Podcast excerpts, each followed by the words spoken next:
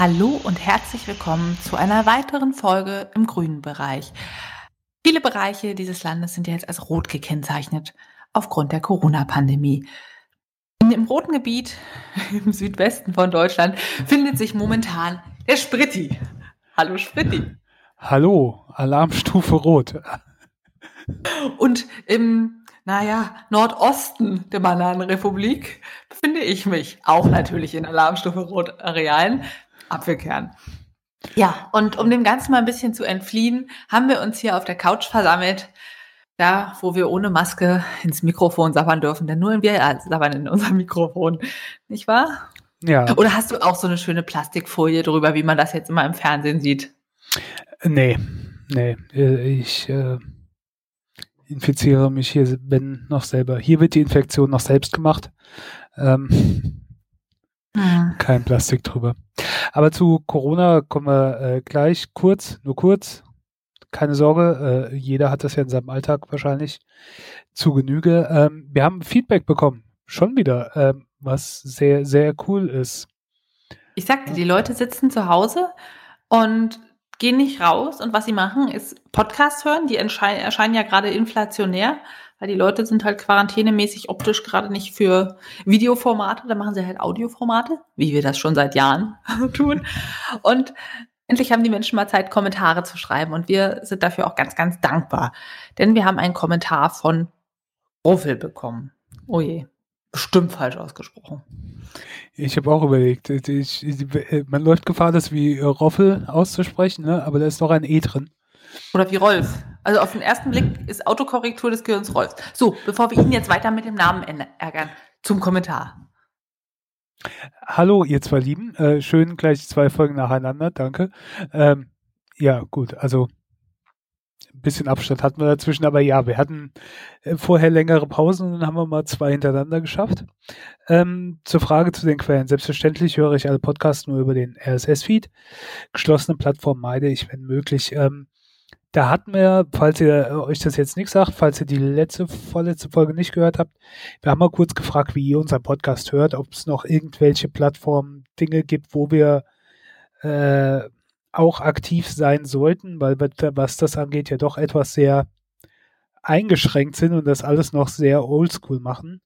Ähm, wir schauen uns auch ein bisschen um, aber es war halt auch so ein bisschen die Frage nach Feedback, ähm, damit wir mal hören, wie ihr uns so hört. Ähm, Netflix, das Social Dilemma. Wir laufen die Gefahr, das freie Internet für etwas Bequemlichkeit und ein paar Likes aufzugeben. Sicherlich hat das neue Internet auch seine schönen Seiten, doch sollten wir nicht alles in die Hände von ein paar Großkonzernen legen. Tja, so viel von einem alten Nostalgier, welcher das wilde, weite Web noch erlebt hat und möglicherweise Gefahr läuft, die Jungen eines Tages nicht mehr zu verstehen. Alles Gute. Ja, das äh, kann ich gut nachvollziehen. Ich wollte äh, sagen, findest du dich auch wieder in diesem Kommentar? Ja, in, in,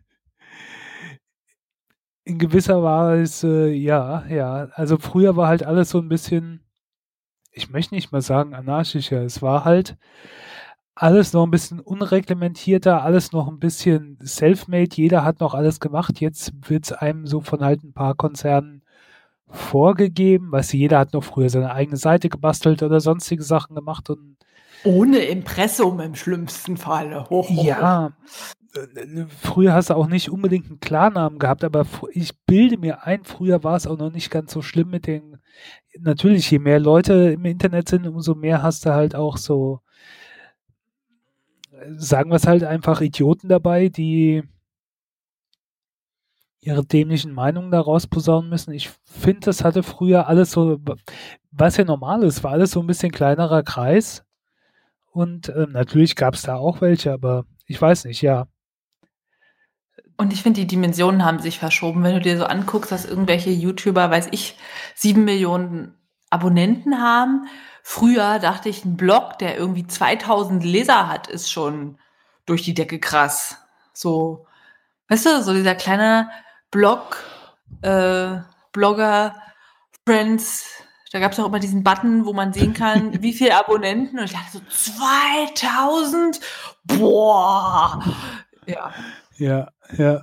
Oder wie viel die irgendwie auf Blog Lover, nee, wie hieß das doch, oder? Da gab es auch noch sowas, Bloglovin, wie viel die da an Lesern haben. Da war ich auch so von Zahlen wie 2000, 3000 total erschlagen.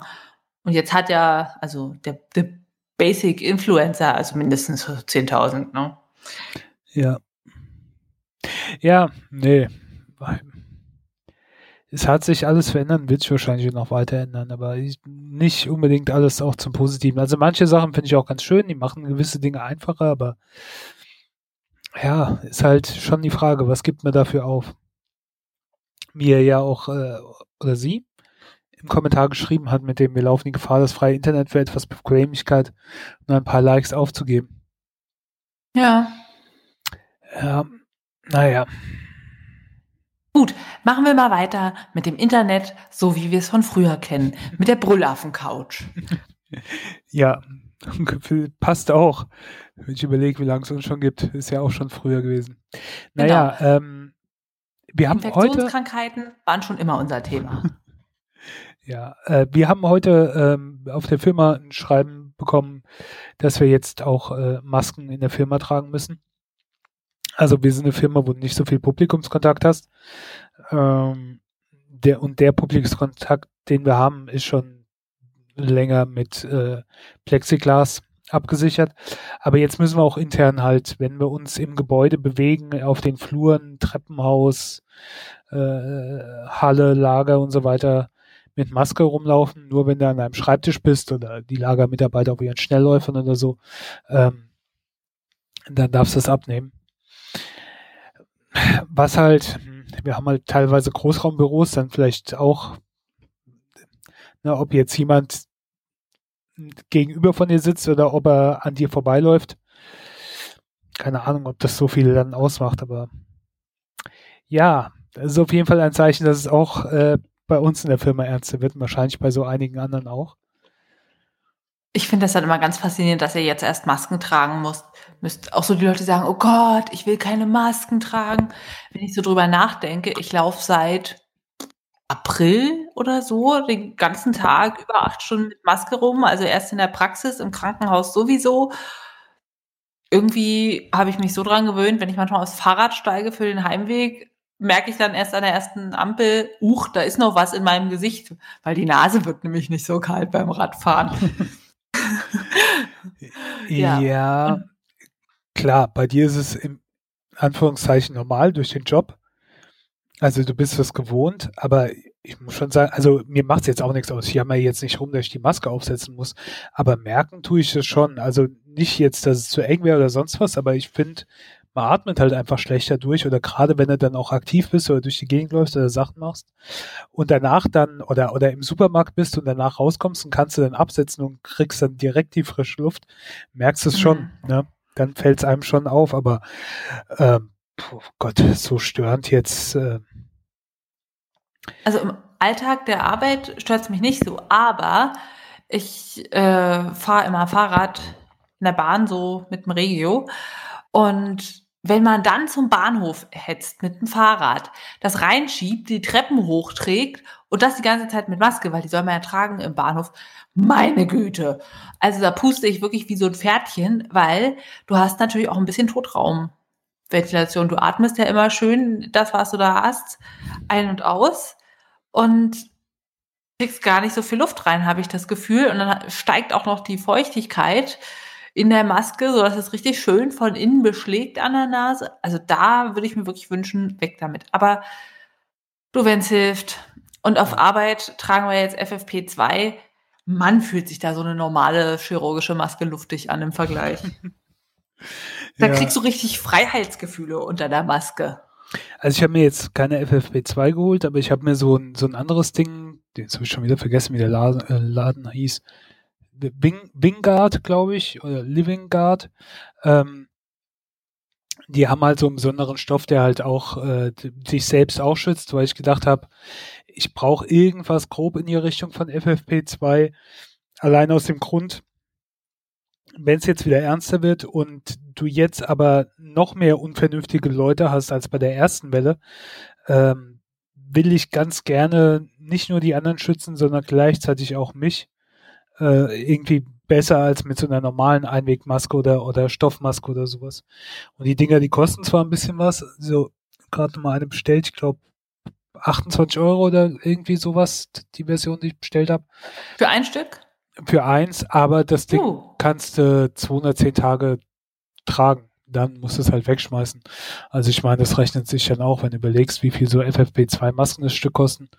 Ähm, also ja. da kann ich mich nicht beschweren. Ich kriege die die ganze Zeit vom Arbeitgeber gestellt. Aber ja. Ja. Und FFP2-Masken, wir haben so welche, die sind nicht für mitteleuropäische Gesichter. Da kriegt man so richtig schöne Segelohren. Es tut unfassbar weh hinter den Ohren und es trägt die nie jemand mit diesen Schlaufen, sondern entweder mit, ja, irgendwie von anderen Masken oder was weiß ich, welche Schnüre verknotet an den Ohrläppchen oder dass man das untere abreißt und die dann hinter im Kopf knotet. Könnt ihr mal sagen, ob ihr so Maskenhacks habt, wie man die ein bisschen besser anpasst? Es ist sonst einfach nicht auszuhalten. Es tut sonst einfach unfassbar weh. Ja, ja, schwierig. Aber wenn ich mir so drüber nachdenke, stell dir mal vor, in Ebola-Regionen hätten die Leute protestiert gegen Ebola und die Einschränkung, dass man nicht ohne Ende Kontakt haben soll und bei Begräbnissen nach klassischer Tradition zugange ist. Wie absurd das wäre, oder? Also wenn du denkst, es ist ein hämorrhagisches Fieber und die demonstrieren dafür. Wenn, also wenn du das auch alles in Kontext setzt, oder wenn die sagen, bis 2000, ich weiß nicht, 35, 50 sind wir klimaneutral, stell dir mal vor, die Leute würden sagen, ja, also bis 2035 haben wir Ebola oder Corona bestimmt besiegt. Um Gottes Willen. Ja. Also ich meine, zum einen muss man mit Sicherheit acht geben, dass die Grundrechte nicht unnötig eingeschränkt werden und äh, alles mit einem gewissen Augenmaß stattfindet. Aber die Ausmaße, die du jetzt teilweise mit Protesten hast, nicht nur in Deutschland, auch in anderen Ländern, also das kann ich halt nicht so ganz nachvollziehen. Also die, die, keine Ahnung, ich sehe das Dramatische jetzt nicht so großartig. Du, Weil du wir leben zwar jetzt mit Maske, aber wir haben ein Dach über dem Kopf, es gibt genug zu essen, es gibt sogar genug Klopapier, hört, hört.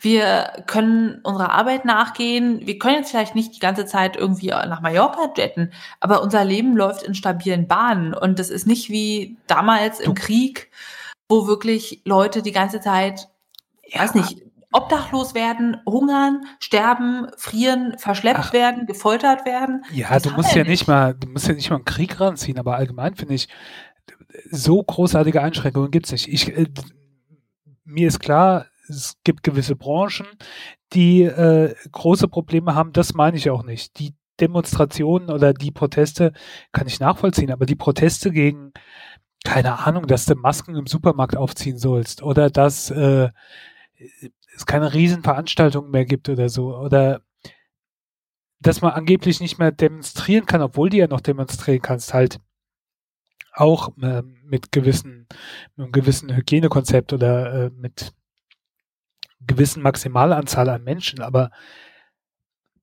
äh, keine Ahnung. Also es ist so ein Fall, du kann kannst es nicht so nachvollziehen. Sehen. Du kannst es nicht sehen, also kannst du die Existenz leugnen. Wie beweise mir einer, dass es Masern gibt? Wenn es heißt, in der Kita gibt es Läuse, dann zweifelt keiner, weil Läuse kann man sehen, dem Kind juckt auf den Kopf und keiner würde sagen, nee, ich bestehe jetzt aber auf das Recht, dass die Kinder hier die Kopfkissen teilen und die Mützen tauschen und die Köpfe zusammenstecken werden. Auch mein Kind hat Recht auf Läuse. Da sagen alle, okay, okay, wir machen hier Abstand und hm, aber du siehst jetzt nicht das Coronavirus auf dem Kopf sitzen, hinterm Ohr krabbeln.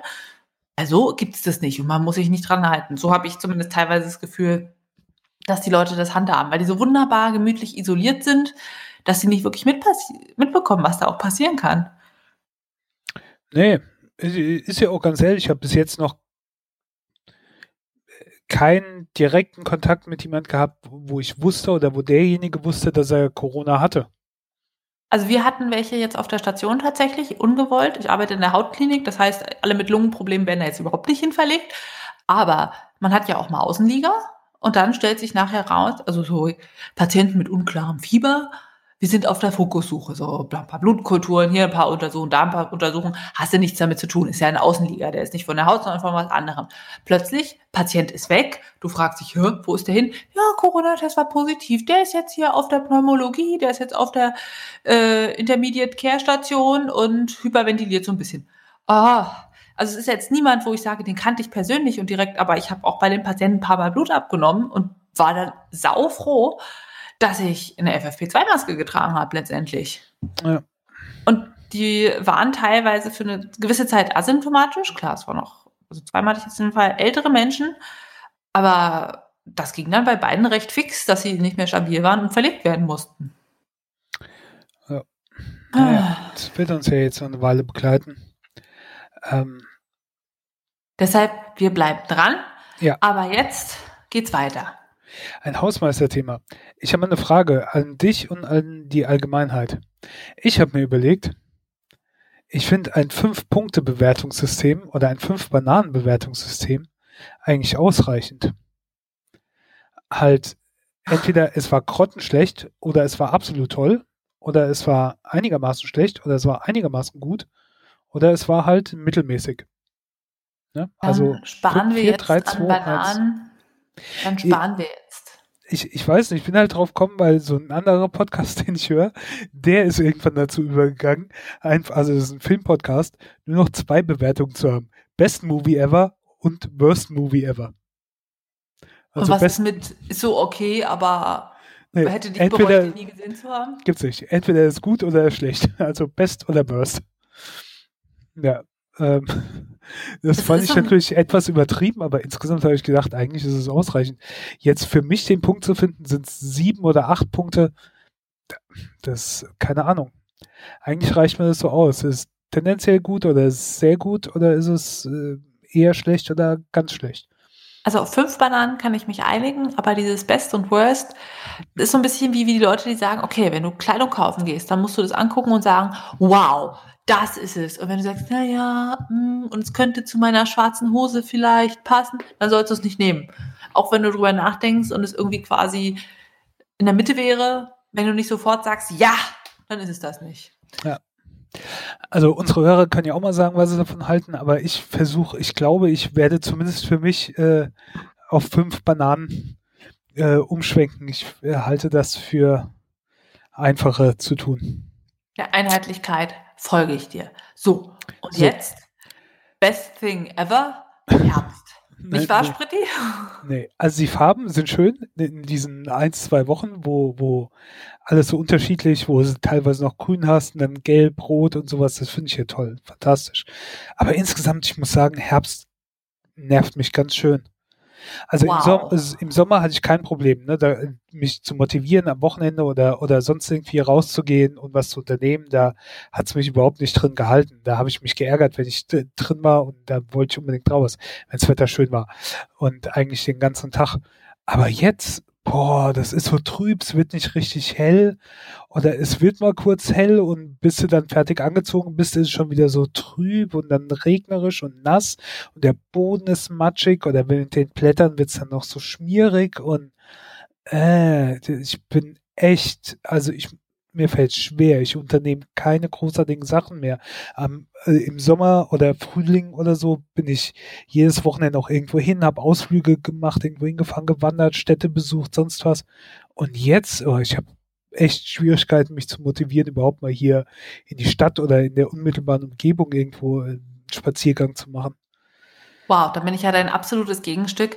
Ich liebe den Herbst. Wahrscheinlich romantisiere ich mir das auch so ein bisschen zurecht. Aber ich war die letzten zwei Wochenenden im Wald. Ich habe Pilze gesammelt. Ich dachte mir, oh, der Boden ist so schön feucht und voller Leben.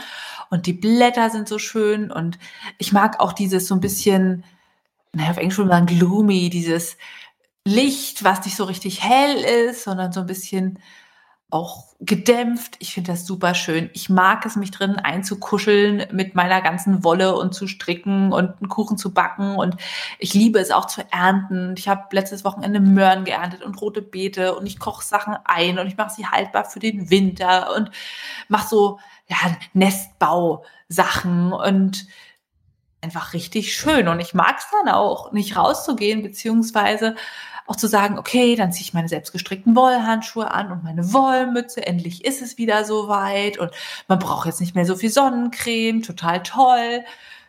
Ja, ich mag das. Das Einzige, was wirklich nervt, ist, dass das Tageslicht fehlt.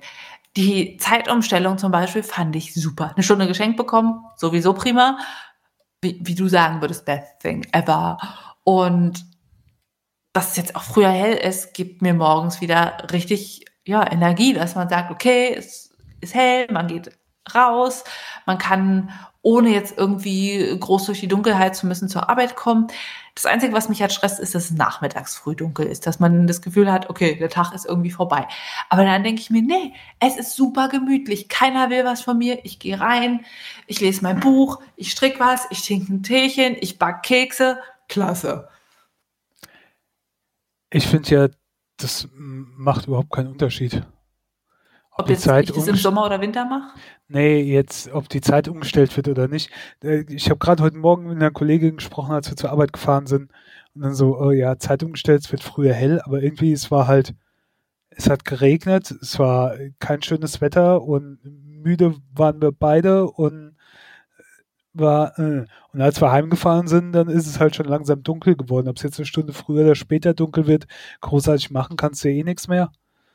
Aber dann äh. ist Weihnachten und dann kannst du deinen Schwibbogen rausstellen und deine Räucherkerzen und dann kannst du überhaupt Kerzen anmachen und dann kommt wieder so eine mummelige Stimmung an und das ist doch voll schön. Ja. nee. Ist, ey, ist echt nicht so meins. Ist mir nur so aufgefallen. Aber wo wir gerade im, im Herbst sind, mir gehen Radfahrer ja sowas auf die Nerven. Äh, hallo? Also, ich fahre ja selbst auch Rad. Aber ich fahre halt auch Auto und ich bin auch Fußgänger. Keine Ahnung. Heute ist mir eine Radfahrerin über die rote Fußgängerampel drüber gefahren, wo ich grün hatte. Ich habe halt gebremst, weil ich sie ankommen habe sehen, aber es war dunkel und so. Und wenn die Straßen nass oder schmierig mit den Blättern sind, ja, und dann wundern sie sich, wenn es so viele Unfälle gibt. Genauso wie unglaublich viele Radfahrer ohne Licht fahren. Wie dumm ist das denn, bitteschön? Es ist nicht hell, es ist auch tagsüber nicht richtig hell, aber gerade wenn es richtig dunkel ist und dann haben die irgendwelche Funzenlichter, die du überhaupt nicht siehst, weil sie nicht mehr richtig funktionieren, oder sie haben gar kein Licht. Das Wie kann ich dumm. ehrlich gesagt auch gar das nicht. Das ist so, und das sind halt nicht nur eins, zwei, sondern die begegnen mir ständig.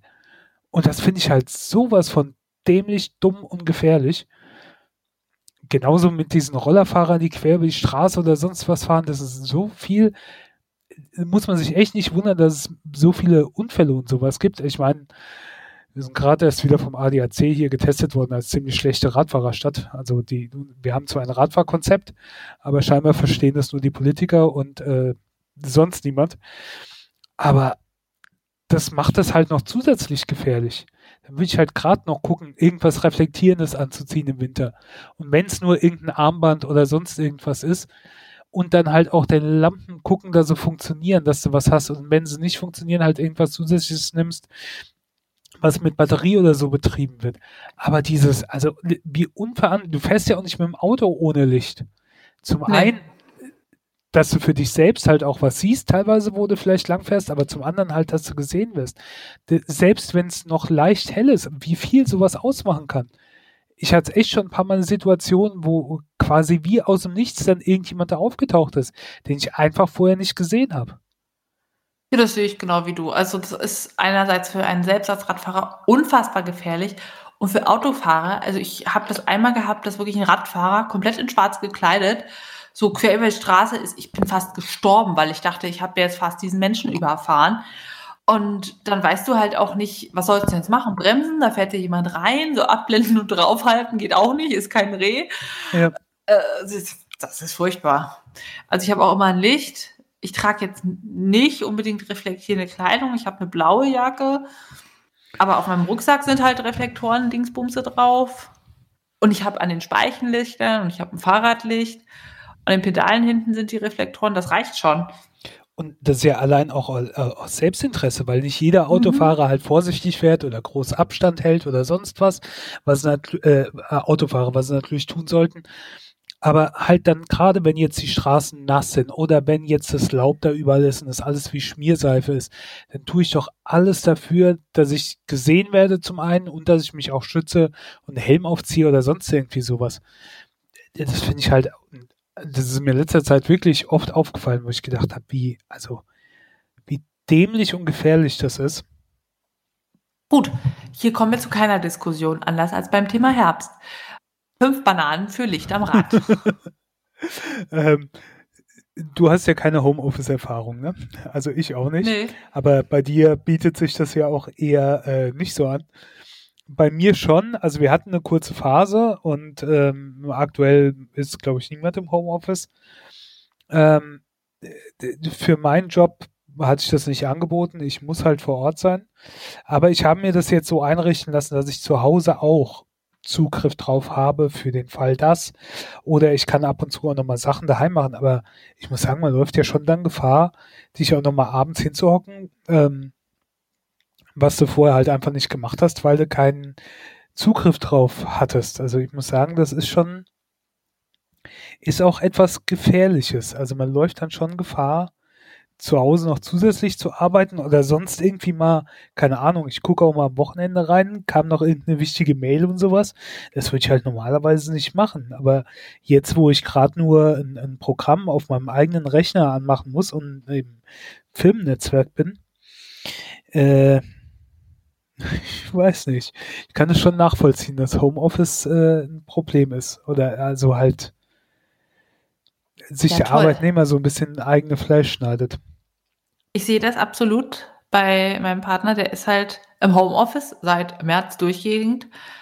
Und die Versuchung, da mal weiterzuarbeiten, ist riesig. Ich dachte immer, wenn Homeoffice ist, macht man zwischendurch eine Yoga-Einheit, geht mal einen Kuchen backen, macht mal einen Spaziergang, geht mal zur Post, geht mal einkaufen, ruft mal die Oma an.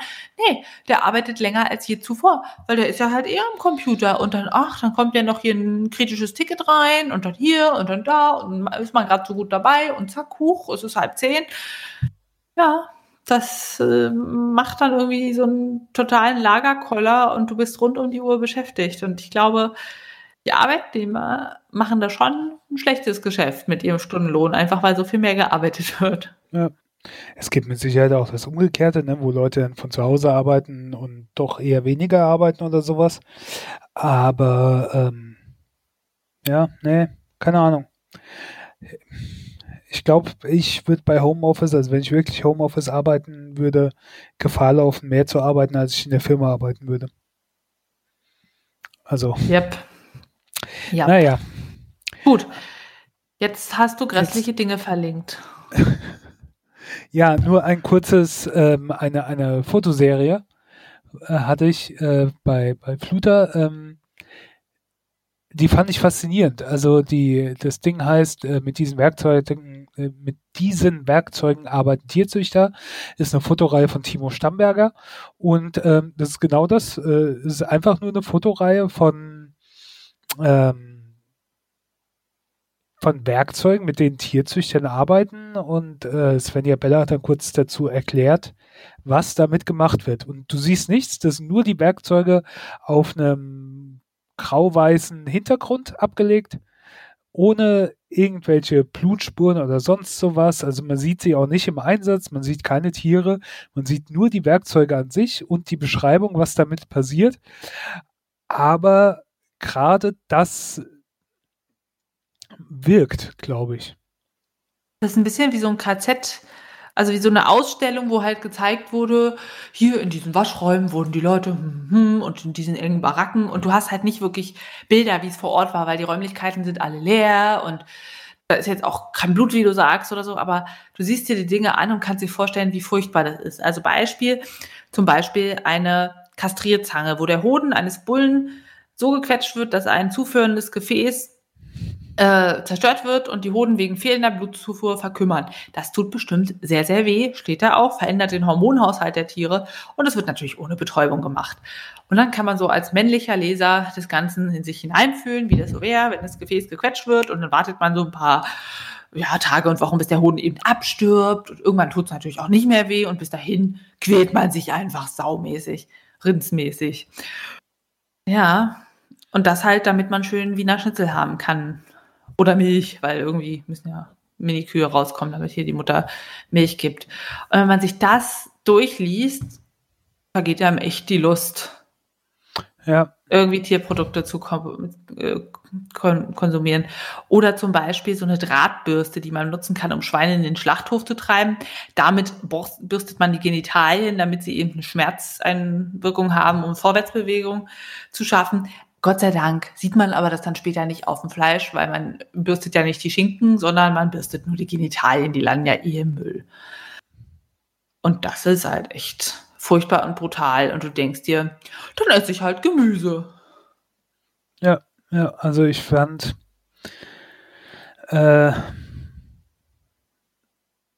auf jeden Fall eine interessante Fotoreihe. Gerade halt, wie sie wirkt. Also schaut da mal kurz rein, dauert nicht lang, ist nicht viel, aber es ist ähm, interessant gemacht und was so eine Wirkung, gerade diese Aufbereitung, welche Wirkung das hat. Und kannst du den in dem Wissen über solche Dinge noch einen Schnitzel kaufen? Oder? Ja, ja. Hm. Weil in meinem Kopf, äh, das äh, ging aber noch nie zusammen.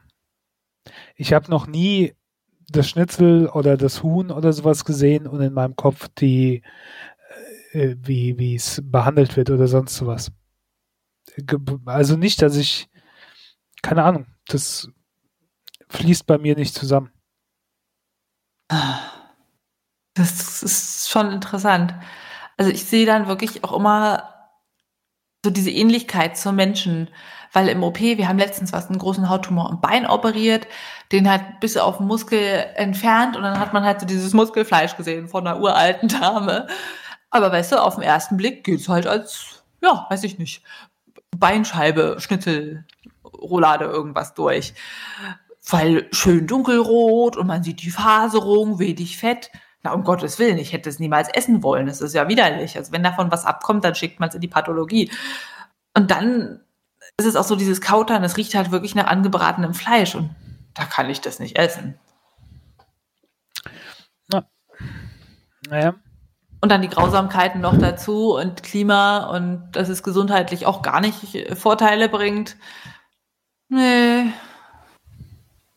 Hm. Nee. Nee. Nee. Ja, dann Weißt du, lieber was, genau, ja, Pilze was soll sammeln. Genau. Die muss man nicht kastrieren, die schreien auch nicht, wenn man sie ausrupft. Pilze sammeln, habe ich ja vorhin schon gesagt, ist gerade so eine totale Lieblingsbeschäftigung von mir. Es ist so faszinierend, was alles draußen wächst. Ich meine, das hast du auf deinen Spaziergängen bestimmt auch gesehen. So diese ich komme ja nicht raus. Fruchtkörper. Naja, stimmt. Du, du bist ja drin mit dem Lagerkoller. Ja, wertet ihr euch gegenseitig in Bananen, wie furchtbar der Herbst ist. Ähm, ja, und dann gibt es so diese kleinen Korallenpilze und riesige Schirmpilze und irgendwelche anderen verrückten Sorten. Und dann sind die manchmal schon halb zu Schleim verflossen oder noch ganz frisch und knollig im Boden. Und ich bin jetzt auf den Trichter gekommen, auf YouTube Pilzkanäle zu gucken. Oh mein Gott, Spritti, es gibt ein ganzes Universum, von dem ich nichts wusste. Das ist so ein bisschen wie Strick-Podcast, aber das kenne ich ja jetzt schon. Da gibt's richtig Pilzkanäle, da ziehen die Leute los, sagen, hier ist mein Korb, hier im Wald folgende Pilze, den kann man essen, den nicht. Das ist ein Gewürzpilz, der hier ist giftig, folgende Merkmale.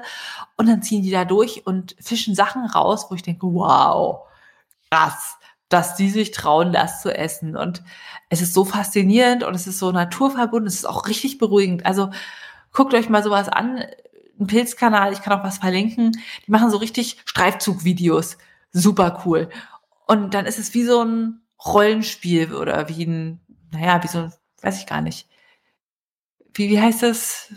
MMORPG, mhm, Online Roleplayer Game. Also du Ja. ziehst dann los mit deinem Korb und du hast die Aufgabe, möglichst viele essbare Pilze zu finden. Und dann guckst du und dann sagst du, oh ja, eine braune Kappe, drehst sie um, uh, cool, ein Röhrenpilz. Ah, verschimmelt, Schneckenfraß. Okay, weiter. Uh, ein kleiner Pilz. Hm, da müssen auch noch mehr in der Nähe sein, weil hier das Myzel verliegt. Oh, ja, da sind sie. Und dann gibt's so auch manchmal Stellen, wo du drei Pilze um dich rum siehst und gar nicht weißt, wo du anfangen sollst. Du möchtest ja keinen vergessen. Sammelst sie alle ein. Dann siehst du den nächsten. Einen nach links, einen nach rechts. Was machst du jetzt? Hoffentlich hast du einen Pilzsammelkumpel mit dabei oder du sagst, hier, hol ihn dir. Gehst in die andere Richtung. Dann geht's weiter. Du siehst einen Badeschwamm auf dem Boden. Moment, ein Badeschwamm im Wald. Ich glaube, das ist eine Krauseglucke, auch genannt fette Henne. Habe ich zum ersten Mal gefunden tatsächlich in diesem Jahr. Das ist ein wirklich guter Speisepilz, der Kiefernholzwurzeln zersetzt und dann immer unter den Kiefern wächst und der kann mehrere Kilo schwer werden. Meiner hat nur 300 Gramm gewogen, aber war super lecker. Habe ich in einer Nudel Sojasahnesoße verkocht. Ja, was ich auch viel gefunden habe dieses Jahr sind Schirmpilze. Kennst du die? Auch Parasol genannt? Äh, ich glaube ja. Also wenn ich sie sehen würde, wüsste ich dass es die sind super auffällig. Also die rufen schon so hier, hier. Ja, ja, ja. Die stehen eher auf den Wiesen am Waldrand, haben einen großen weißen Schirm und dann so ein paar braune Flecken drauf und die schmecken halt richtig gut. Also du isst nicht den Stiel, sondern du isst nur die, den Schirm. den Schirm und den kann man entweder so braten oder eben panieren und das schmeckt dann richtig schnitzelig. Ich mache das dann so mit Stärke, Paprika, Salz, Pfeffer und Wasser angerührt. Man matscht den darin ein und dann einfach Semmelbrösel oder halt irgendwie altes Brot durch den Mixer geschreddert. Die Küchenmaschine macht's ja mit. Und dann wird's gebraten und es ist einfach so lecker. Und die sind halt irgendwie mit den Champignons verwandt und sind an sich ja relativ geschmacksneutral. Also haben jetzt nicht so ein krasses Waldpilzaroma, aber ist auch super lecker. Ich mag das total. Und da gucke ich mir halt diese Pilznerds an und dann zeigen die halt, hm, der Stiel ist genattert, der Ring ist verschieblich. Dann Stiel verletzen. Eine Rotfärbung deutet hin auf den Safranschirmling. Der ist giftig. Und dann hat diese Artabgrenzung und das macht mir total viel Spaß. Und ja, also Pilze sammeln ist schon geil. Ich habe letztes Wochenende sechs Blech Trockenpilze ausgelegt, dem davor vier Pilzbleche. Ich glaube, ich komme durch den Winter, was das angeht. Und ich liebe ja auch diesen Geschmack wirklich von Waldpilzen das ist einfach nochmal ganz was anderes als so ein Päckchen Champignons aus dem Supermarkt. Ich meine, die sind auch lecker. Ich mag Champignons. Aber Waldpilze, wow, das macht jede vegane Soße zu was ganz Besonderem. Und jetzt nochmal, wie trocknest du eigentlich deine Pilze, Spritti? Äh, mit dem Föhn. Okay, jetzt mal unter uns. Trocknest du überhaupt Pilze? Um Gottes Willen, nee. Ich habe viel zu viel Schiss, dass ich irgendwas Giftiges erwischen würde. Gibt's in deiner Kindheit Erinnerungen ans Pilze sammeln oder war das nie Teil deines Lebens? War nie Teil meines Lebens, aber okay. ich will es auch nie machen, allein aus der Angst, was Falsches zu erwischen. Okay, bei mir war es halt immer so, Opa hat gesagt, früher gab es nicht so Essen, da mussten wir Pilze sammeln, hier komm Mädchen, ich zeig dir, wie Pilze sammeln geht. Und dann sind wir immer durch den Wald und ich immer, oh, ein Pilz, Opa, nee, den nicht. Okay, noch ein Pilz. Nee, den nicht. Okay, noch ein Pilz. Und da war die Freude, wenn einer richtig war, umso größer. Und dann lernst du halt, okay, das ist ein Butterpilz, das ist ein Birkenpilz, das ist eine Marone, Marone Aufdruck, Blaufärbung, oh, das ist eine Ziegenlippe, das ist ein Fichtensteinpilz, hm, hm, hm, das ist ein Täubling und ja, du sammelst so zusammen. Und ich habe jetzt in den letzten zwei Jahren quasi zwei neue Sorten für mich erschlossen letztes Jahr den Schirmpilz. Den habe ich mit meinem Opa auch immer gesammelt, aber dann ganz lange nicht mehr. Habe ich es mich alleine nicht getraut, habe dann diese Videos geguckt, die wirklich unfassbar hilfreich sind, weil die dir den Pilz in natürlich prima Bildqualität zeigen und wie du die Merkmale testest. Ja, du kannst natürlich dich auch an Pilzbestimmungsstellen wenden. Und ich muss sagen, die Sachen, die leicht zu verwechseln sind, die würde ich dann auch einfach nicht essen, wenn das, womit man es verwechseln kann, super giftig ist das ist es mir echt nicht wert. Aber sowas wie den Schirmpilz, der halt da relativ eindeutig ist, ja. Oder die Krauseglucke, wo stand, man kann ihn verwechseln mit der Eichenglucke. Auch dies ist ein essbarer Speisepilz. Na dann YOLO. Na dann YOLO. Nee.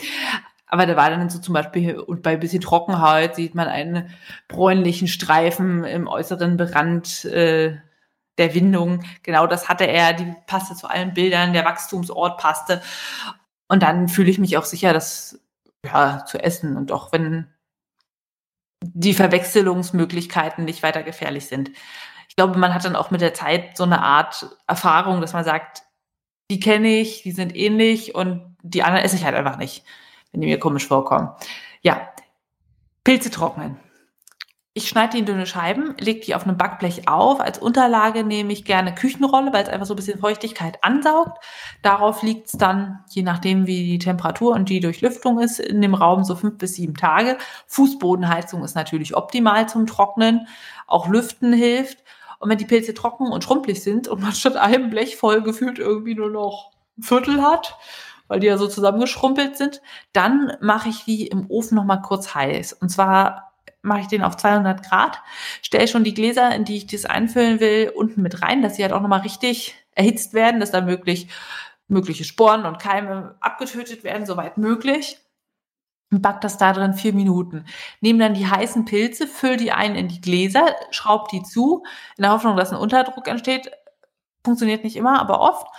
Und drehe die dann um, lass die abkühlen und mache dann zum Schluss noch ein Klebeband obenrum. Und durch die Erhitzung hat man einerseits nochmal die Restfeuchtigkeit raus und andererseits, wenn da noch irgendwas drin war an Eiern von irgendwelchen Würmern oder so, die Pilze befeiern haben oder Restwürmer, dann sind die Viecher tot. Dann ist das Ganze zwar jetzt nicht mehr so ganz vegan, aber dann fangen die auch nicht an, deine schönen getrockneten Pilze im Glas zu fressen, weil das habe ich auch schon ein paar Mal gesehen, so über die Jahre bei meinem Opa, wenn es halt nicht richtig trocken war, schimmelt's, wenn da noch irgendwelche Viecher drin sind, die leben, dann äh, lösen sich deine Pilze plötzlich in Staub auf und obendrauf thront eine Made. Und so halten die sich wirklich super lange. Und wenn man die dann benutzt zum Kochen, kann man die entweder mit äh, ja, heißem Wasser übergießen, aufquellen lassen und dann auch gerne diese Einweichflüssigkeit zum Kochen verwenden, zum Beispiel in Risotto oder Nudelsoßen oder sowas. Oder du kannst sie auch in der Soße oder Suppe richtig gut mitkochen, dass es einfach diesen Geschmack abgibt. Ja, super lecker. Wenn ihr euch also traut, ja, dann sammelt Pilze. Es ist jetzt perfektes Wetter, es ist feucht und es ist nicht so kalt. Und wenn ihr das nicht wollt, guckt euch diese Pilzvideos an. Das ist wirklich so, Entspannung. Du, du, siehst den Wald, es ist grün, die sind auf der Jagd nach Pilzen. Das ist so ein, wirklich schon so ein Erfolgsgefühl, wenn du das einfach nur ansiehst, wie diese anderen Leute Riesensteinpilze finden oder was auch immer sie Tolles ausgraben. Okay. So ja. viel dazu. Pilzfrau. Und alle anderen, die sich nicht wie die Pilzfrau in den Wald trauen, die sind einfach forever at home. Ja. Wollen wir da jetzt äh, noch drüber reden? Wir haben ja vorhin schon drüber gesprochen, über Corona oder ähm nicht mehr so wirklich. Ich habe dann einfach mal nur so ein schlechtes Gewissen, unter Menschen zu sein. Da, Pilze sammeln natürlich perfekt. ja. Oder auch daheim zu bleiben und gar nicht rauszugehen. Genau. Aber ich war zum Beispiel vor Zwei Wochen? Ja, drei, drei Wochen in Görlitz, ein Wochenende. Ich gebe es ja zu. Und das hat sich echt unangenehm angefühlt, dass du sagst, okay, ich gehe wohin. Oh Gott, warum sind hier auch so viele Menschen? Da waren dann wirklich Reisebusse noch, die da ihre Rentner rausgekippt haben und Familien und Pärchen und irgendwelche also Gruppen. Görlitz ist eine super schöne Stadt. Das ist ähm, ganz im Osten von Deutschland gelegen. Die Hälfte der Stadt ist sogar auf polnischer Fläche, der Rest auf deutscher. Und es ist halt eben durch einen Fluss geteilt und man kann über die Brücke dann einfach mal nach Polen gehen. Und dann ist natürlich auch gleich ein großes Schild, billige Zigaretten, Friseur, Benzin, Alkohol. Ist natürlich kein Thema. Alkohol gibt es aber auch in Görlitz. Da gibt es die Landskronbrauerei. Die machen Bier. Das, ich habe keine Ahnung von Bier, muss ich sagen, aber das ganz okay geschmeckt hat. Sonst machen die auch Fassbrause die übrigens schmeckt wie so die klassische ostige Fassbrause, habe ich erfahren. Ja, da haben wir eine Führung gemacht in der Brauerei und es hat mich wirklich schockiert, wie in Anführungszeichen normal das alles war. Also die haben dann zwar ihre Masken getragen, natürlich auch ganz oft den Zinken oben drüber hängt, was mich ja auch rasend immer macht. Aber dann beim Bier trinken saßen sie alle zusammen und haben Maske runter gehabt, wo ich mir denke, na kein Wunder, dass die Zahlen steigen. Ja, wenn man nicht solche gefährlichen Dinge macht, wie Alkohol konsumieren unter Menschen, kann man sich die wunderschöne Altstadt anschauen.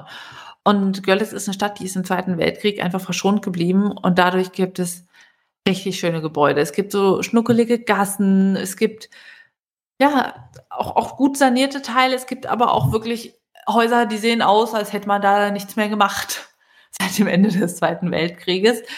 Und was ich als äh, Berliner quasi total interessant fand, da wo Wohnungen frei sind, wird so ein roter Ballon zum Teil rausgehangen, damit man so sieht, hier kann man was mieten. Stell dir mal vor, man würde das in Berlin machen. Also der Ballon hängt ja irgendwie keine zehn Minuten.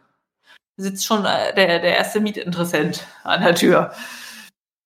Ja, was auch schön war, es gibt da den Nikolaifriedhof, es gibt da regelmäßig äh, Pilgerzeremonien und wir haben so ein bisschen den Jerusalemer Friedhof mit der Grabeskirche und so weiter nachgebaut. Und das ist echt schnuckelig. Und gerade auch dieses Herbstwetter, wo alles nochmal so ein bisschen rüber und verhangener ist und die ganzen Ranken an den Gräbern werden farbig und es ist alles so ein bisschen nass und mit Taube hängt und ja, das war ein super Friedhofsbesuchswetter, hat mir richtig gut gefallen. Pilze habe ich nicht gefunden. Schlechte Nachricht der ganzen Nummer, aber Schlehen geerntet. Siehst du, Herbst hat halt doch immer was Gutes.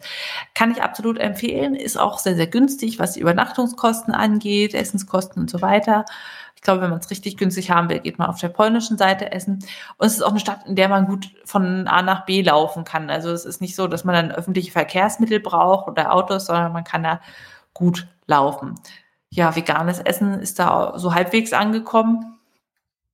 Da ist man schon sehr in der Oase in Berlin, dass es immer was gibt. Aber es gab vegan-vegetarische Cafés. Beim Inder und beim Asiaten gibt es immer was und am Ende kann man überleben. Kann ich also empfehlen.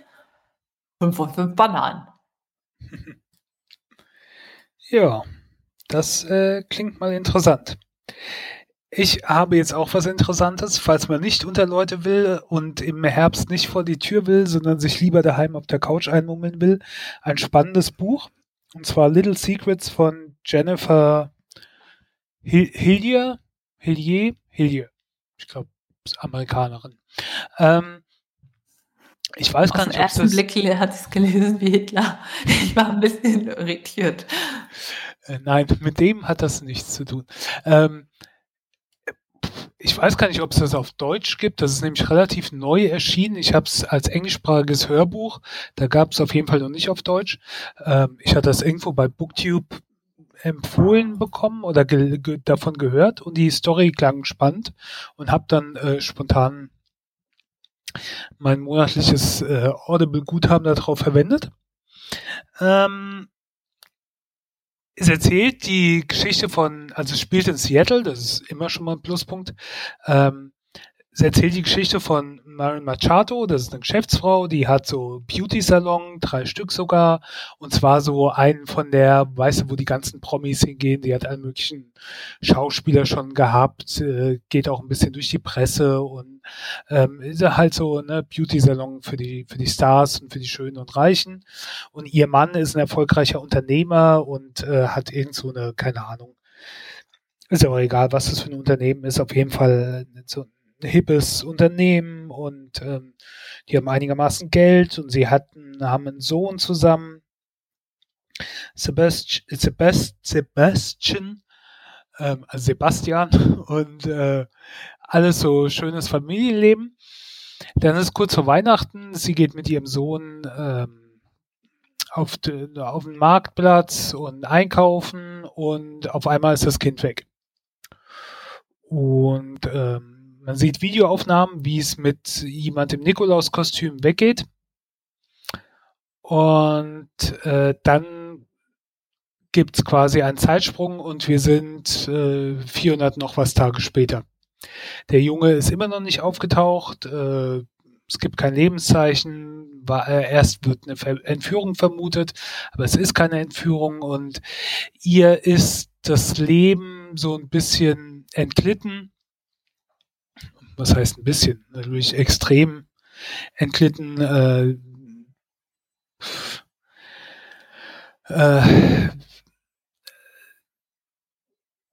ist depressiv und, ähm, und hat ihr Geschäft so ein bisschen aus der Hand gegeben, hat es jemand anderem überlassen, geht zwar noch ab und zu hin und ihr gehört das Ganze auch noch, aber ist da nicht mehr so investiert und es ging natürlich durch die ganze äh, Regenbogenpresse und sonst sowas, weil sie lokale Prominenz äh, war mit ihrem Mann. Ähm, sie geht in eine Selbsthilfegruppe und beschreibt halt auch äh, alles sehr, sehr klar. Sie ist sich schon des Ganzen bewusst und, und ähm, ja, wie ihr das zusetzt.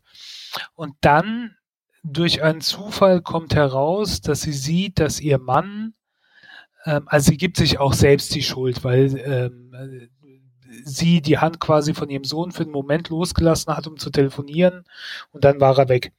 Ähm, und es gibt noch andere Gründe, aber sie gibt sich auch die Schuld, was halt auch ein großes Problem ist.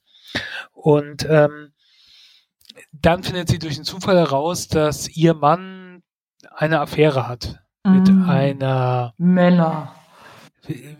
24, also sie ist glaube ich so um die 40 und er hat halt so eine 24-jährige ähm, Studentin oder ehemalige Studentin oder irgendwie sowas und äh, erzählt ihr halt irgendwelche Geschichten, wo er sich in Wahrheit mit ihr trifft und das Ganze wohl auch schon ein halbes Jahr lang oder so.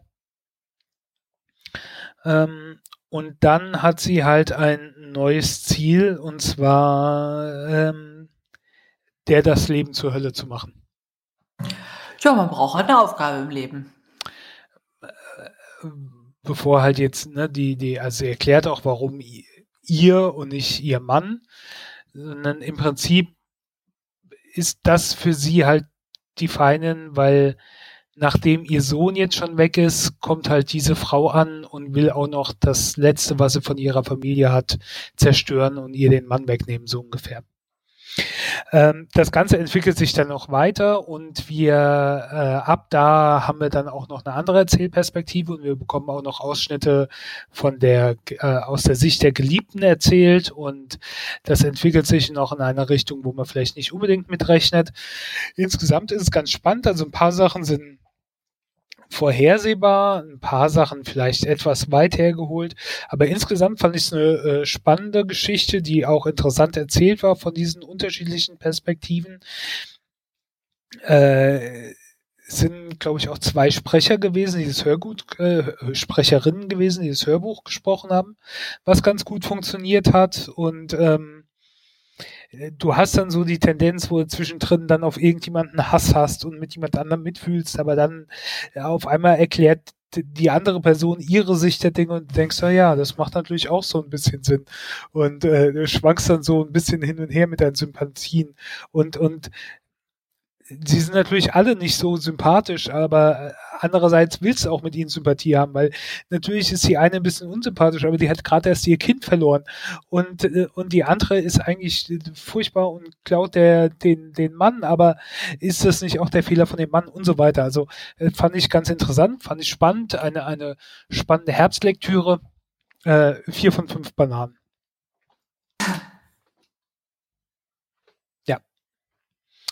Ähm, gut, das war jetzt äh, ein, ein äh, etwas dunkel, dieses Buch von der Stimmung. Ähm, jetzt könnte es ja etwas hell werden. Ja, zum Beispiel, wenn die Tagesschau, nein, die Tagesthemen beginnen mit einem Intro der Ärzte, dann wird es wirklich hell in meinem Herzen. Bei der, bei der ersten deutschen Tagesschau. Ähm, ja, falls ihr es nicht mitbekommen habt, letzte Woche Freitag ist ein neues Ärztealbum erschienen. Endlich, nach acht Jahren. Und das trägt den Namen Hell. Da mag man spekulieren, hell wie hell und dunkel oder hell wie Himmel und Hölle. Niemand weiß es. Und die guten drei Jungs haben sich mal wieder zusammengerafft, nachdem es auch persönlich mal so ein bisschen weniger kuschelig war, sind sie jetzt doch wieder Freunde und haben in dieser Zeit des Lockdowns sich richtig zusammengesetzt, die Zeit genutzt und ein tolles Album aufgenommen. Das gibt's bei zum Beispiel Spotify, aber ihr könnt es auch wie so ein richtiger Konnoisseur auf Schallplatte bestellen. Oh, nicht wahr? In einer richtig schönen Version, also ich kam noch nicht zum Hören, aber es ist richtig schön, es ist nicht so eine normale Schallplattenhülle, sondern es ist äh, so ein kleines Buch, also ähm, äh, kein, keine Schallplatte, sondern ist ein Buch, wo am Anfang und am Ende die Schallplatte drin ist. Und zwischendrin sind, ähm, keine Ahnung, 20, 30 Seiten äh, mit, mit Bildern, mit den Songtexten, richtig cool gemacht, ist auch gebunden, ähm, also ein gebundenes Buch. Und äh, es gibt auch noch das Ganze dann mit einem Download-Code drin, wo man sich bis Ende nächsten Jahres, glaube ich, das, den Album auch noch runterladen kann, um es dann auf MP3-Player oder Computer oder sonst irgendwie zu hören. Ja. Da hat man jetzt fast Lust, das Album sich zu kaufen, ehrlich gesagt. Ja, das Album ist äh, beginnt mit ein bisschen was Speziellem. Der Titel hat den mysteriösen Namen EVJMF, was auch immer das heißen mag. Und das hört man sich an und denkt so, huch, sind es die Ärzte? Ist es ein Unfall? Was passiert da? Ist das irgendwie so Trap? Ist das ein Remix? Ist das ein anderer Künstler? Aber das passt alles sehr, sehr stimmig zusammen. Und das Album, ich will noch gar nicht so viel verraten, macht Spaß, macht nachdenklich, ist manchmal auch einfach nur albern und ja, so wie man das von den Ärzten kennt. Es gibt auch schon ein paar Singles. Ähm, Morgens Pauken war ja schon vorher veröffentlicht, und auch True Romance. Da gibt es eine Version, wo viele andere Künstler mit dabei sind. Stumpen von Knorkater, äh, Roland Kaiser, so, so, so, so schöne Schätzchen wie zum Beispiel auch H.P. Baxter, alter Ego. Die Do-Nots sind dabei. Hm. Gott, immer so auf Kommando. Ja, also viele Künstler, wo man sagt, lustig, dass die sich da jetzt reingewagt haben. Oliver Kalkofe ist mit drin. Schaut euch das mal an, macht total viel Spaß und ja, hört es euch an. Falls es bei euch im Herbst traurig und dunkel ist, das ist auf jeden Fall eine Sache, die macht es wieder hell. fünf von fünf Bananen, alleine weil ich mich schon freue. Und ich habe ja auch eine Karte für die Tour nächstes Jahr in Österreich, weil man über die Grenze darf. Weil die ja natürlich in irgendwie drei Sekunden ausverkauft waren für Deutschland. Ja, und die Ärzte haben bei der Aufnahme bei der ARD, den Tagesthemen, auch ein kleines Interview gegeben, wo sie eben gesagt haben, Corona und Künstler sollen unterstützt werden, aber auch, wo sie meinen, sie sehen sich eigentlich nach der Bühne und das Album muss raus unter die Leute. Aber es die Fans müssen sich aneinander reiben. Genau. Ja, also es, der, der Hintergrund, die waren jetzt nicht einfach nur wegen dem, um ein Album zu promoten in den Tagesthemen, das gibt's dann halt doch nicht da. Aber äh, der Hintergrund war halt, dass die Künstler oder die, die, die ja, diese Künstler, Musiker und so weiter und auch das, was dahinter steckt, Roadies, sonstige irgendwie Angestellte in dieser ganzen Branche, ähm, halt auch äh, Existenzprobleme haben, weil sie im Prinzip seit das mit Corona losging, keine großartigen Einnahmen mehr haben. Das ist weggebrochen. Äh, die Ärzte betrifft es jetzt nicht so. Die dürften mit Sicherheit ein gutes finanzielles Polster haben, aber ähm, klar, es gibt genug andere Leute, die in, an diesem Apparat beteiligt sind, ähm, die, die kein Geld haben. Ne? Das ist ja auch so ähnlich wie bei den Schauspielern. Um jetzt die großen Schauspieler, die die großen Gagen kassieren, muss man sich für eine Weile wahrscheinlich keine Sorgen machen. Aber die Maskenbildner, äh, Kostüm, Kostümdesigner, äh, Setbauer. Setbauer, äh, Stuntman und so weiter, die haben ja auch dann keinen Job, solange es keine Produktion gibt und bei den Musikern ja auch. Und das war halt auch der Hintergrund, warum sie das Interview da gegeben haben. Ja. Ja. Irgendwie muss ich schon sagen, ist merkwürdig. Wir haben ja eigentlich nicht so einen ähnlichen Musikgeschmack, aber wir kommen halt bei so ein, zwei Künstlern dann auch irgendwie zusammen immer wieder, ne? Also beide Ärzte, beide Tay-Tay, ähm, ja, Ende. ja, reicht doch auch. Die wichtigen Dinge im Leben passen prima bei uns. Ja. Ja. Und wollen wir uns auch passend darauf ändern, äh, einigen, dass wir die Lese Affencouch oder die Serien Affencouch beim nächsten Mal fortsetzen? Oder Ich würde ich würde ganz kurz gerne jetzt machen. Eins habe ich schon rausgenommen. Ich habe zwei historische Serien auf Netflix geguckt, die vor kurzem erschienen sind, beziehungsweise gerade eben. Ähm, La Révolution ist eine französische Netflix-Serie, die, die, wie der Name schon sagt, die französische Revolution ähm, neu erzählt, aber mit so einem interessanten Twist. Also es ist nicht einfach eine Neuerzählung der Geschichte, sondern das ist mehr erfunden als orientiert sich an realen Begebenheiten. Ähm, die Hauptperson spielt Joseph äh, Guillotin, äh, Guillotin, der Erfinder der Guillotine. Ähm, und der untersucht eine mysteriöse Mordserie 1787 in Frankreich. Und äh, es gibt ein Virus namens äh, blaues Blut oder Blue Blood, ähm, was äh, äh, Mitglieder der Aristokratie dazu verleitet, Menschen aus dem Volk umzubringen, was dann eine Rebellion aus, auf, ja, auslösen könnte. Und da merkt man schon, das ist ähm, ja so Historienfilm gemischt mit äh, Zombie-mäßig, also auch äh, nicht Zombie, sondern äh, äh, Vampir, Zombie, Supernatural-Zeug. Ähm, eine sehr interessante Mischung. Äh, die, die Idee dahinter fand ich ganz gut. Die Umsetzung ist auch einigermaßen gut. Die Schauspieler natürlich kennt man jetzt nicht so, weil es alles französische Schauspieler sind. Es gibt es auf Deutsch synchronisiert ähm, bei Netflix. Ähm, ist nicht 100% abgeschlossen, also es ist so ein bisschen offen, dass eine Fortsetzung kommen könnte, keine Ahnung. Es hat mich, ich fand es ganz interessant und gibt dem Ganzen mal so äh, vier von fünf Bananen. Nur drei von fünf Bananen gibt es für Barbaren. Barbaren ist eine Serie, da habe ich den Trailer gesehen und habe gedacht, oh wow, ja, das ist genau mein Geschmack. Ähm, Barbaren, okay. Ja. Äh, so wirktest du gar nicht auf mich. Das ist eine deutsche Netflix-Serie, ähm, sechs Folgen. Und die erzählt im Prinzip die Geschichte der äh, Schlacht im Teutoburger Wald.